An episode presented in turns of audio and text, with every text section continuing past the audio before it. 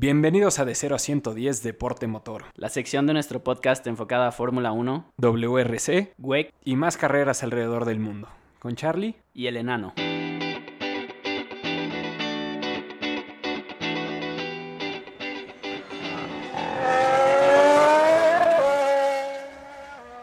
Sí, pues como ya oyeron, esta es la nueva sección de nuestro podcast dedicada única y exclusivamente al deporte motor. Y pues hablando de esto no podemos dejar de hablar de las tristes noticias de Nicky Lauda, ¿no?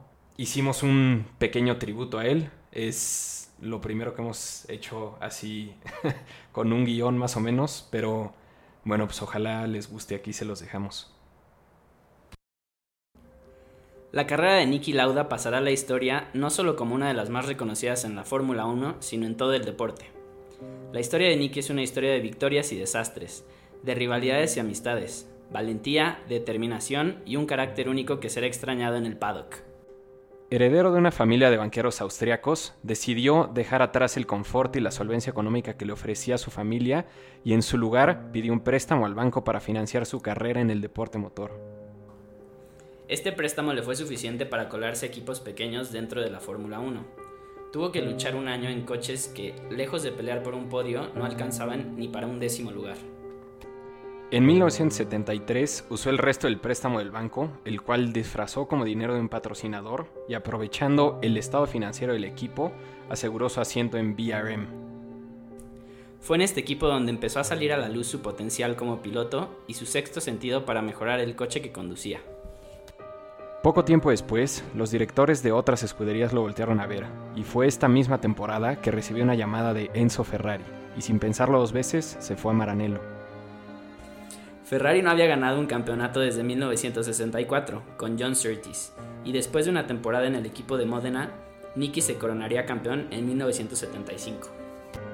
En 1976, todo indicaba que Nicky tenía asegurado el bicampeonato, con cinco victorias a la mitad de la temporada pero al llegar a Nürburgring, la carrera y la vida de Nicky cambiarían para siempre.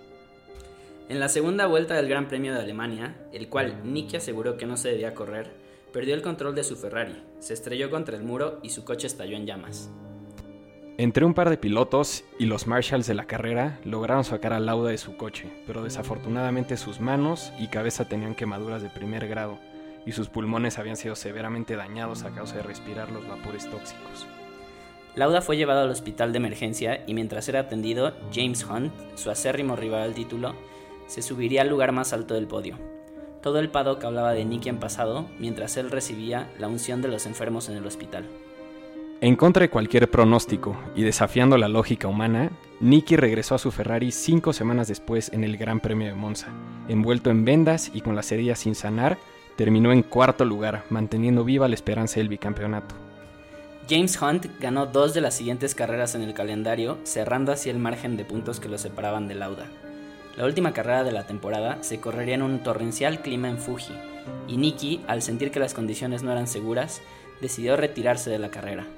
Hunt continuó en la carrera y consiguió terminar en tercer lugar, arrebatándole el título a Lauda por solo un punto.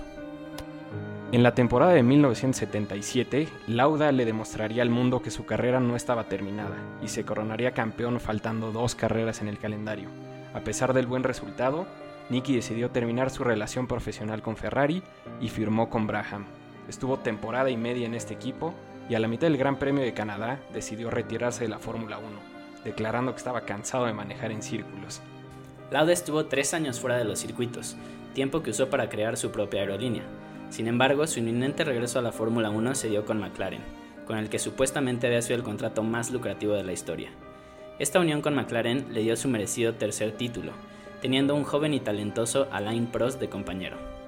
Nicky se llevó el campeonato de 1984 solo por medio punto, en el que él mismo consideraba el campeonato más difícil de su carrera a costa de la habilidad de su coequipero. Después de solo ganar una carrera en el 85, Lauda decidió colgar el casco y cambiarlo por el radio. Nunca abandonó el paddock y fue asesor de Ferrari, director de equipo en Jaguar y pasó sus últimos años en la Fórmula 1 como director no ejecutivo de Mercedes. Su liderazgo y conocimiento se siguen viendo reflejados hasta el día de hoy en el desempeño del actual monarca de la Fórmula 1. Nunca ha habido ni habrá una persona tan importante no solo para la Fórmula 1, sino para el deporte motor en general. Un ejemplo de resiliencia, superación y determinación. Siempre campeón, descansa en paz, Niki Lauda.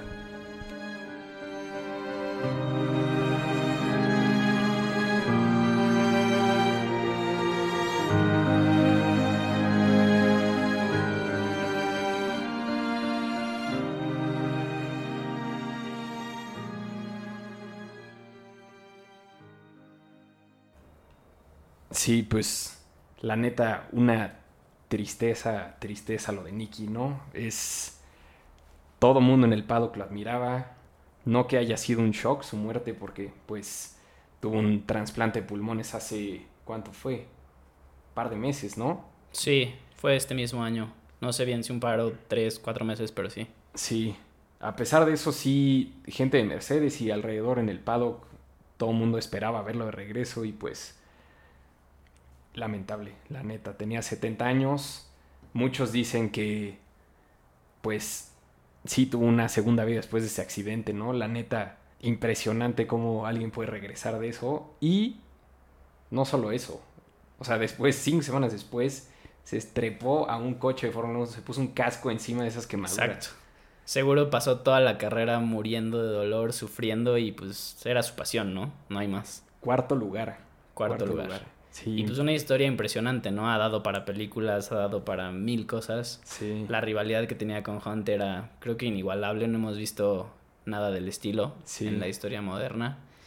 Pues sí, la verdad creo que deja un gran vacío en la Fórmula 1. Sí, sí, digo, esa temporada con Hunt, pues tiene razón lo que dice en la película esta de Rush, basado en toda esta temporada, que pues Hunt le dice, obviamente está un poco hollywoodesqueado, ¿no? Pero le dice, pues sí, en, en Fiji los dos pudimos haber corrido. Si tú corrías, yo corría, pues probablemente tú serías campeón, pero tú decidiste no correr. Por eso soy campeón. Claro, pero también declaró Hunt después de la carrera que la decisión que había tomado Nicky era una decisión muy valiente. Sí. Justo por eso, ¿no? Yo creo que hacía referencia al hecho de que, pues sí, si los dos competíamos, era un volado, ¿no? Cualquiera de los dos podíamos ganar. Sí. Pero pues él decidió soltar el campeonato por su seguridad, más que nada.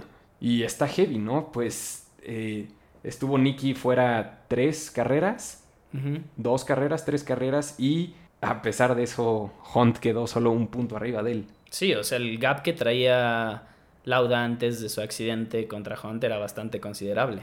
Sí. Entonces, pues sí, no sé, no solo eso, ya después, una vez que se retiró de, la Fórmula 1 y tal, pues todo lo que le aportó a la Fórmula 1, él fue el que estuvo muy involucrado en traer a Hamilton a Mercedes, sí. todo el punch que le dio al equipo de Mercedes en estos pues, ya cinco años donde nadie les puede quitar la corona, creo que, o sea, no estoy diciendo que todos se lo deban a él, pero tuvo un gran impacto en el equipo. Sí, sin duda, sin duda, y pues en Ferrari también estuvo un buen rato asesor, en Jaguar estuvo de team principal, eso no funcionó porque, digo, todos sabemos que era más que conocedor y más que capaz Nicky de llevar un equipo adelante, pero esas eran épocas raras de la Fórmula 1, Ford era dueño de Jaguar y pues Ford no quería darle rienda suelta con la cartera a Jaguar, entonces tenían budget limitado, en lugar de ver en qué podían gastar para ver cómo mejoraban el coche, era una historia más de en qué nos podemos ahorrar dinero para no tener que. Entonces, pues así llevaron a hacer un coche campeón, está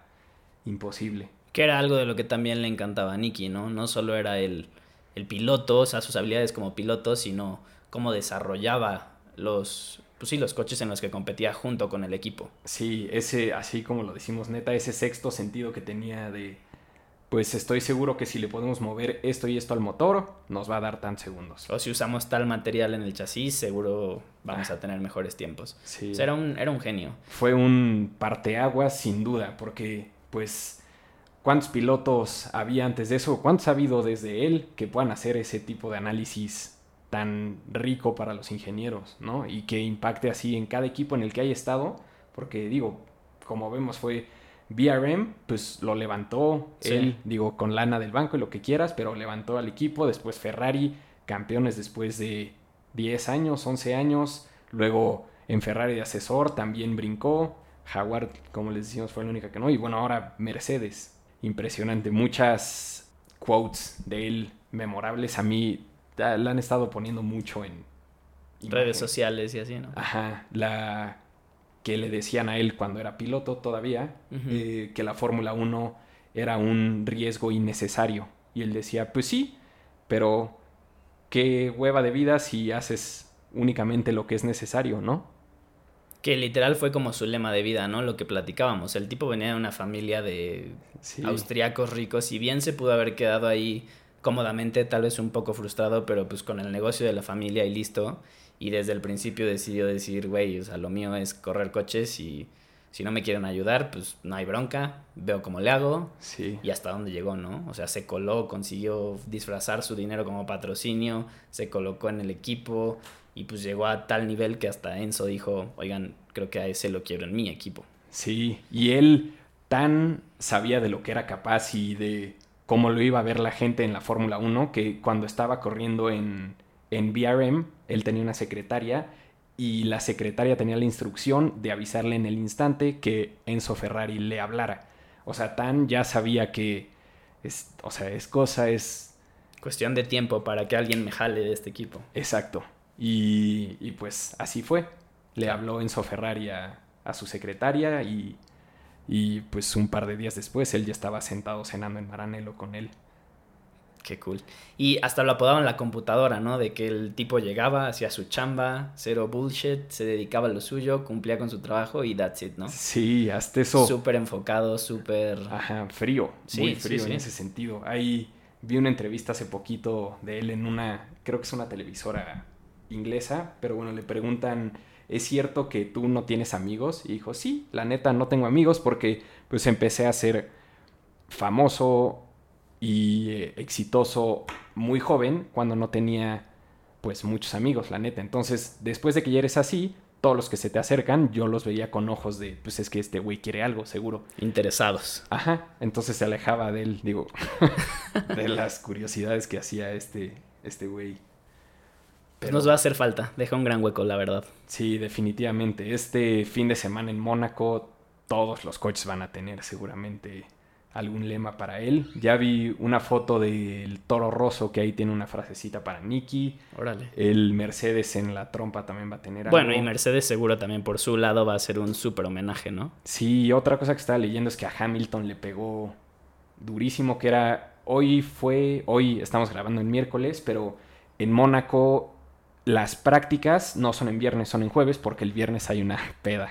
Sí. y entonces la conferencia de pilotos es el miércoles, fue hoy, y No se es- presentó. estaba puesto Hamilton para, para hablar, y no fue, mandaron a, a Valtteri. Órale.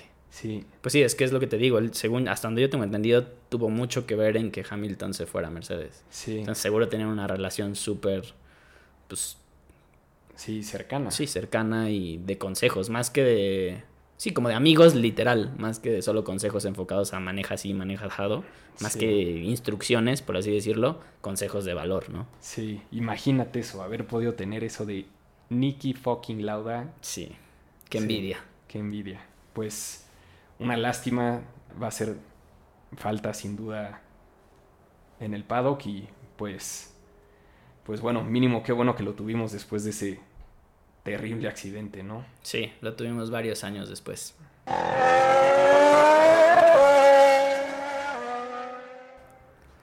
Pues sí, como les estamos diciendo en, en Facebook, estamos haciendo ahí esta medio reestructuración del podcast. Entonces, pues no tuvimos la oportunidad de subir uno específico del Gran Premio de Barcelona, ¿no? La siguiente semana ya van a tener su podcast dedicado a, a Mónaco, ¿no? Nos Que es- emparejamos la semana que entra. Ajá, que es este fin de semana y también Indy. Ahí también lo vamos a meter ahí. Pero bueno, pues para hablar un poco de Barcelona, porque pues ya para estas han de haber leído, escuchado todo y si no, pues ya se les olvidó porque otra vez estuvo bastante mala la carrera. Un par de cosas interesantes que me acuerdo, bueno, pues digo, ganó Hamilton, Fast Slap también, arrancó atrás de Bottas, pero Bottas tuvo un problema eh, en el clutch, eso dijo. Y por eso se atrasó, ¿no? En el arranque y lo pudo pasar Ajá. Hamilton. Betel se rifó todas por todas en la arrancada porque dijo, pues si no, si no es aquí, no es nunca. Pero se fue de largo, ¿no? Se fue de largo y, y ya, pues después de eso, un 1-2 de Mercedes. La neta, nadie se les pudo acercar. El quinto de la temporada. Quinto de la Agradezco temporada. no haber contratado F1 TV. Buena decisión, Alan del pasado. Cell 5. Sí, eh, yo. No, definitivamente después de esto voy a contratar. Nada. Bueno, la de Mónaco estaría interesante verla solo porque es Mónaco, ¿no? Y ya ahí. Sí, sí. Tirar pues, toalla. Ajá. ¿Y qué otras cosas de Barcelona? Pues los Haas. Los Haas traían ahí un pique intenso, ¿no? Bueno, Sí. en realidad, bueno, sí traían un pique, pero también Grosjean se salió en la misma curva cuatro veces seguidas o Sí. tres veces seguidas. Neta, tres vueltas seguidas y creo que una más por ahí. Eh, pero en una de esas se tocaron Sí. los Haas y, Sí, sí. y entonces él se tuvo que seguir.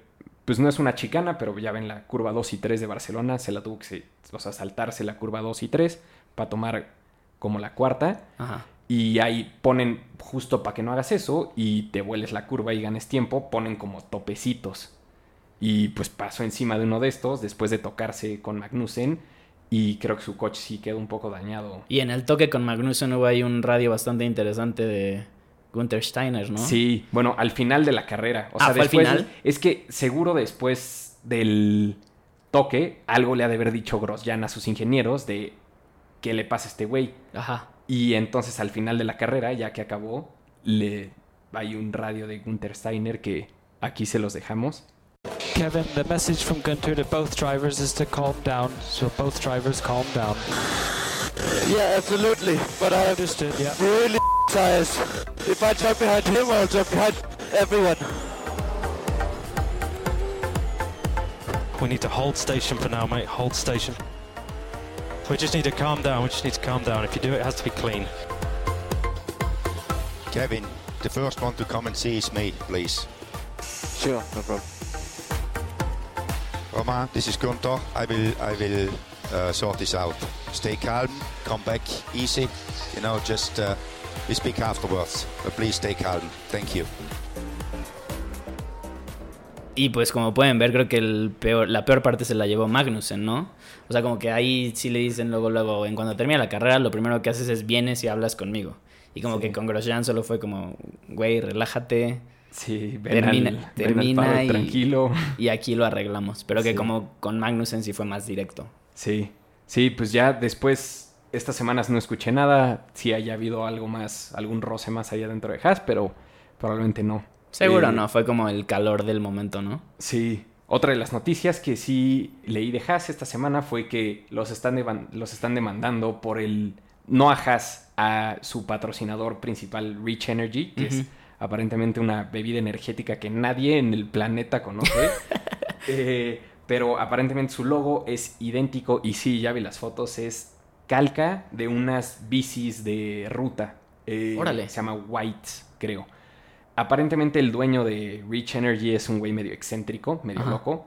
El caso es que el juez dijo que el, el argumento de Rich Energy era una estupidez. y, ah, bueno, Van a tener que cambiar su logo, ¿o? O lo van a tener que quitar del coche, o... Pues no sé, leí hoy que lo van a usar en Mónaco así nada más. Pero bueno, lo que decía el güey de Rich Energy es, ¿hay ¿quién, quién ha escuchado en su vida de, De estas esas bicicletas? Y esos güeyes subieron a su Twitter una foto de Grosjean encima de una bici. Cuando corría en Lotus, fue por ahí del 2012 o 2013, pero dijo, ah, mira, a lo mejor tu piloto sí ha escuchado. de- Bofetada con guante blanco, güey. Sí, y luego sacaron más fotos de pilotos de Fórmula 1 en varias de estas. O sea que también no es cualquier bicicleta, se ve que es una top of the line. Ajá. Sí, pues a ver, quién sabe en qué acabe eso, pero bueno, en una de esas quitan el. A mí se me hace espantoso el nuevo. Sí, sí. Pero bueno. ¿Y qué más? Pues ya Verstappen brincó a los Ferraris. eh, quedó en tercero en Barcelona. Con eso ya está en tercero en el campeonato. Y pues todo pinta que así va a ser el resto de la temporada, ¿no? Desgraciadamente, o sea, ya... Sí, lo que se le complicó mucho a Ferrari este fin de semana y donde se notaba que estaban perdiendo mucho tiempo era en el último sector de Barcelona, que son vueltas o no, curvas muy lentas. Y perdía una cantidad estúpida de tiempo comparada con el Mercedes. Esto quiere decir que el Mercedes y incluso el Red Bull también perdía tiempo en este sector comparado con el Mercedes. Entonces, downforce wise, Mercedes parece ser que tiene la mano alta. Entonces, pues este fin de semana en Mónaco se ve negrísimo para Ferrari también. Que pues lo que han dicho toda la temporada es que las rectas, largas son su fuerte. Su ah, perdón. Y las curvas es donde están teniendo problemas. Y pues aquí en Mónaco, Puras curvas, así que good Sí. luck. sí, yo creo que la van a pasar medio mal. Y. pues que más atrás del, en la carrera, pues hubo Hubo un choque, ¿no? Un contacto ahí entre Norris y, Sí, y Stroll. sí, que decían que dan un safety car. Ajá. Em, creo que no castigaron a nadie, la neta se vio como un, un accidente, tal Sí. cual. No se dio ninguno de los dos, ahí se pasó un poquito Norris y Stroll no le, no le abrió camino y tomó la curva y ahí se tocaron. ya. O sea, ahí salió un safety car y luego después de eso fue donde se juntaron los Haas. Y, tuvieron ahí su, su pique. Exacto. Interequipo. Ajá. Y pues ya, así está. Todo parece ser que va a ser una temporada con Mercedes hasta arriba y los demás peleando por, por el resto. No sé en qué momento de la temporada se va a quedar ya sin desarrollar el coche o meterle tanto budget Ferrari y Red Bull a este y enfocarse en el 2020. Pero si sigue así, no creo que pase del, del break de verano. Pues ya veremos.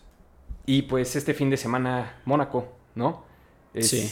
siempre una carrera glamurosa. La neta. La más glamurosa, creo, ¿no? Sí, sí, sin duda. La neta generalmente es aburridona, pero bueno, solo el hecho de ver los Yates. inboards, los yates y las tomas de adentro del, Del túnel. del túnel y cuando están manejando los pilotos, o sea, en las inboard, Ajá. se ve, o sea, ahí se nota el par de, Tamaños que debes de tener para correr en esas calles tan apretadas, ¿no? Sí, está. Es impresionante. Solo por eso a mí me gusta verla, la verdad.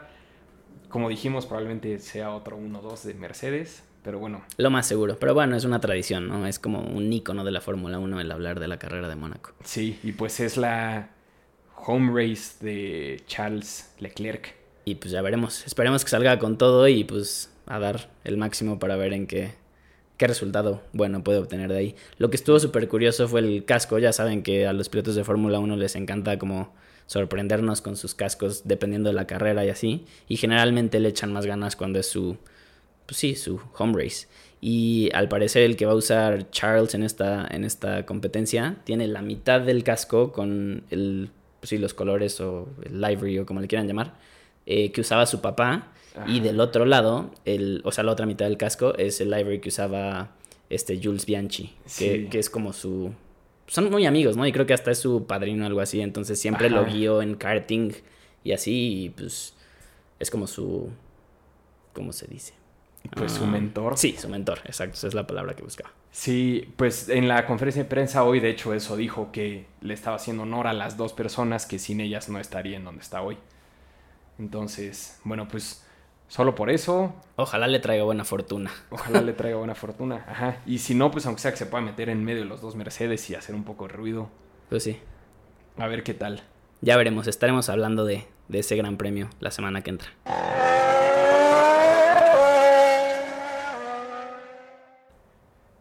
Y dejando de lado la Fórmula 1, nos vamos a pasar a Indy. que Este fin de semana son las 500 de Indianápolis. Siempre una carrera que a todo fan del deporte motor le va a gustar. Y que creo que a últimas fechas ha tenido más punch, ¿no? Sí. Justo por el Triple Crown de, De Alonso. de Alonso, que pues Sí. ya tiene el de la Fórmula 1, ya tiene el de Mónaco, ya tiene Le Mans. Ajá. Y la única que le falta por conquistar es Indy 500. Sí.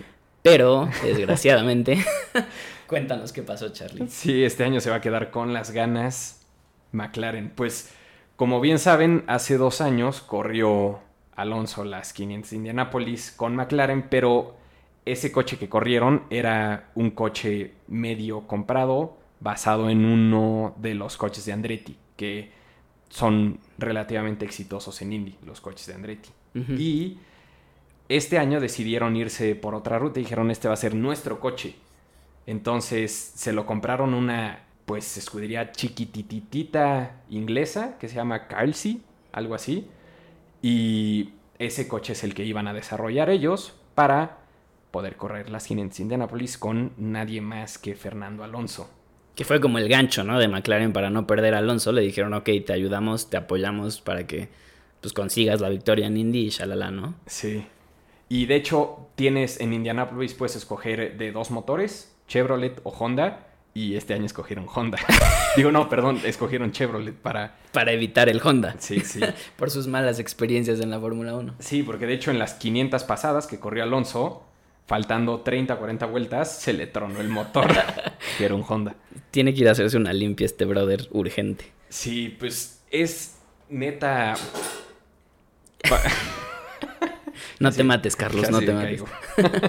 no, es de verdad, los dos, los dos estábamos hablando y leímos un poco de cómo llegaron a no clasificar. Pues para los que no sigan mucho Indianápolis, hay un- una explicación rápida de cómo funcionan las clasificaciones. Pues en total pueden correr 33 coches la carrera. Entonces, pues dependiendo del número de coches que se inscriban, hay unas qualis y es depende cómo se va dando este fin de semana de clasificaciones que fue este pasado. Este, esta vez se inscribieron 36 coches. Eso quiere decir que tres coches se iban a quedar fuera sin correr. Entonces, como funciona es el primer día, todos corren, cada piloto tiene cuatro vueltas y se saca el promedio de la velocidad que hicieron en esas cuatro vueltas. Ese es como, aquí no es de tiempos, es de velocidad. Entonces, después de esto, los 30 primeros lugares están asegurados. Ellos ya tienen un lugar asegurado y van a correr la carrera de ese año. Y los otros seis pasan al Bump Day, que eso es, pasan a otro día para ver quién se queda con los tres lugares restantes. Es como el repechaje. Anda, exactamente. Y pues es lo mismo, son cuatro vueltas para cada piloto en un orden random y otra vez el promedio de la velocidad es cómo van, quiénes se quedan, quiénes se van. Y entran esos tres, los tres lugares que faltan. Sí, exactamente. Entonces, se quedó fuera Alonso. Aquí les dejamos un audio de la narración de los gringos de cómo estaban narrando estas qualis. He makes it into this field, this will be a miraculous Alonso style comeback that only a driver like Fernando Alonso could pull off. The two time Formula One world champion comes to the line to complete his one and only chance. 227.2, and that was an amazingly consistent run to go second quick. Alonso one step closer to making the race. Signing autographs. He's trying not to pay attention. He doesn't even want to look at the monitor because it'll just drive you crazy. As he comes to the checkered flag, we'll see if it falls off more. Alonso is one step closer to being in the field. Award 34th. His minimum speeds are higher than Fernando. He crosses the line to start his last Oh, lap. That's faster than 220 Alonso again. 227.2 faster. If he He's can just got to hang on. hang on, and you've knocked out Alonso. This 23 year old American could deny a two time Formula One world champion a shot at motorsport's Triple Crown. This is one of IndyCar's smallest teams knocking over a global motorsport giant. Working turn three, he comes down below the white line, slightly high, but the car looks stable. I'm watching turn four apex speed. Minimum speed 226 miles an hour. That's great speed. Let's listen to the radio. Yard of bricks, Kyle Kaiser. Has he knocked Alonso out? He has! Oh! Kyle Kaiser and Hulkos Racing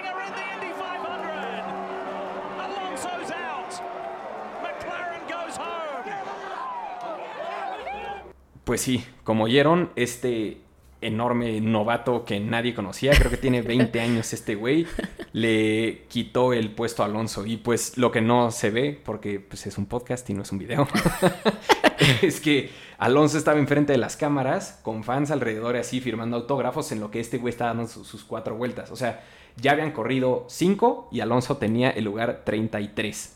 Y este güey estaba corriendo y en eso lo brincó.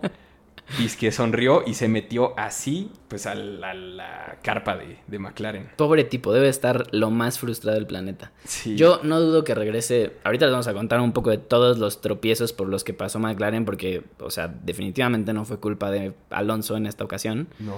Literalmente McLaren le quedó a deber. Yo no dudo que regrese el año que entra Alonso a, a Indy, pero no estoy seguro si lo va a hacer con McLaren. Creo que ya está fed up de, de su relación con McLaren. Sí, esta fue neta.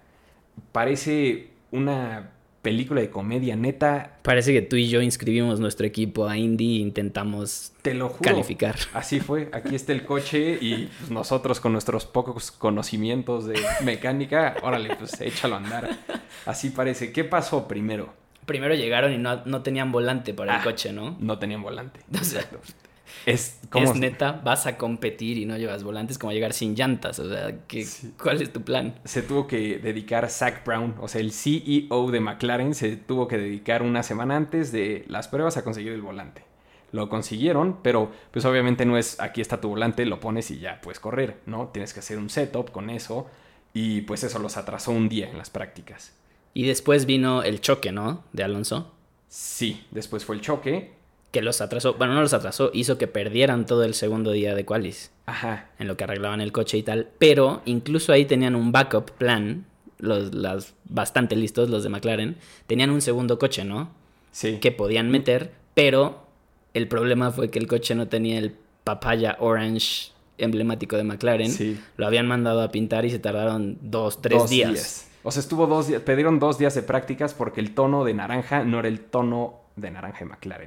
que de verdad es ridículo esto. Y, y bueno, pues ahí perdieron otros dos días de prácticas. Y lo que no me queda claro es si al final, ya que volvieron a correr, o sea, ya que se volvió a montar en el coche Alonso, corrió en ese coche que estaban pintando o en el que repararon. En el que repararon. O Es sea, que- de plano nunca llegó el del tono correcto. Ajá, según por lo poco que entiendo de lo que leí, lo que decían es que esta empresa C, Ajá. a la que le medio compraron el coche, cuando tuvieron este acuerdo, Carl C iba a correr con dos coches nada más. Sí. Entonces ese le dieron otro a McLaren para que en ese trabajaran ellos. Y luego a la mera hora, Carl decidió que iba a meter un tercer coche. Ok. Entonces ahí fue donde ese se quedó medio volando. Entonces ya no sé si eran dos coches los que tenían y uno se quedó dos días perdidos porque no era del tono de naranja o fue el mismo que arreglaron y no era el tono de naranja y luego que ya lo arreglaron lo pudieron pintar a dos días y que ya tuviera el tono de naranja. Eso no lo entiendo muy bien, pero bueno, como lo quieras ver, perdieron dos días porque no tenía el tono naranja de McLaren. Y después, ya que logró salir Alonso, Ajá. estaba mal el ajuste del coche o algo así, y fue por eso que no logró alcanzar la... O sea, su promedio fue peor, ¿no? Que el del rookie que lo terminó sacando. Pero no se queda ahí. O sea, después del color, eh, dijeron, bueno, ya vamos a salir a las prácticas. Ahora sí, ya está el coche, ya está el volante, ya está el tono de color. Y se les ponchó una llanta. Y no se dieron cuenta que se les ponchó porque compraron los sensores incorrectos para Nah, todo que mal. le digan a los pits, ok, tiene una llanta que es- chance tiene una, un hoyo, entonces mételo a pits. Compraron los sensores incorrectos. Entonces nunca se dieron cuenta, les tronó la llanta y perdieron otro día No puede ser. al día siguiente, o sea, dices, bueno, pues ya, ¿qué más? No, al día siguiente al hacer el setup, alguno de los ingenieros convirtió mal de unidades métricas a unidades del sistema inglés, que es lo que usa McLaren. Algo pasó en la computadora, algo explotó y perdieron otro día, porque literal hicieron cálculos matemáticos, aritméticos mal. Parece broma. O sea, literal creo que sabotearon a McLaren. Sí, eso parece. Y después de eso, la última fue, pues ya llegó el día de Qualis, el día, el Bump Day, donde ya era ver quién, qué otros tres coches podían correr. Y ese día se supone que McLaren tenía un coche que era capaz de alcanzar 229 millas por hora. Para que se den una idea, Alonso se quedó afuera con 227.3 y el que le quitó el lugar fue 227.5. Esta diferencia del 227.3 al 229 que era capaz el coche, no la tuvo porque hicieron mal el setup de la transmisión. Neta. y por eso se quedaron fuera. Entonces, dijo, se lo merecen, la neta. Y de hecho tuvieron otro escape, ¿no? Porque creo que en Indy lo que puedes hacer es comprar tu lugar. Sí, Pero Alonso luego, luego dijo, yo no pienso comprarlo, yo quiero calificar por la buena. Sí. Y, y de hecho creo que ya después como que lo replicó este Brown. Brown. Y de hecho, al que puso de encargado en Indy, este Gil de Ferran, Ajá. que es, no sé, creo que es español, ¿no? Es un piloto que ganó Indy hace ya muchos años. Ahorita ya está bastante ñoro, pero él es el que Zach Brown puso de cabeza cuando vio que todo era un desastre. Ya. Fue muy tarde, pero, pero sí. Sí, al final lo que dijo fue que iban a regresar el año que entra y que iban a tratar de calificar por la buena, que no iban Por a comprar buena. su lugar. Sí, seguro le van a poner más atención el año que viene. pero- Seguro, o sea, toda la atención se va a ir a Indy y seguro van a hacer este tipo de tonterías en el equipo de Fórmula 1. Sí. Sí, no, este fue un ridículo del tamaño. Aparte que todo el mundo que le gusta y que siguen este tipo de carreras, todo el mundo se enteró del enorme oso que Y hizo deja McLaren. de eso, o sea, no solo que siga la carrera, sino todos ubicamos a McLaren como literal uno de los grandes equipos de carreras. O sea, Sí. donde sea que se paren, tú dirías, ok, McLaren la va a romper. Sí. Y que te salgan con esto, o sea, porque no fue como un resbalón, ya sabes, o un error, o un error de Alonso, o un berrinche. Sí, fueron fueron- tontería tras tontería, tras tontería, tras tontería. O sea, literal se vieron como rookies. Sí, sí, sí.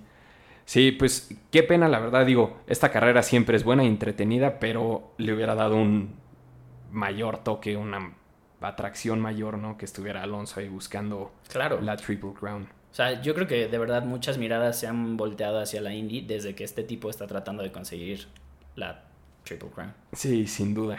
O sea, no dudo que tengan fanáticos, pero creo que ahora tienen el foco más hacia ellos. Claro. Sí, pues si quieren ver la carrera, es este domingo. Es a las 12.45 hora de Indianápolis, que es Eastern Time. O sea que hora del centro de México es a las 11.45. Empieza.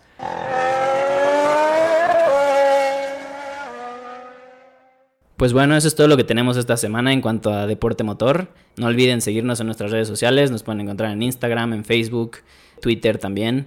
Y pues si tienen alguna pregunta, algún comentario que darnos, ya saben, en Facebook, ahí está el de mandar un mensaje y nuestro correo, charlie con i latina e.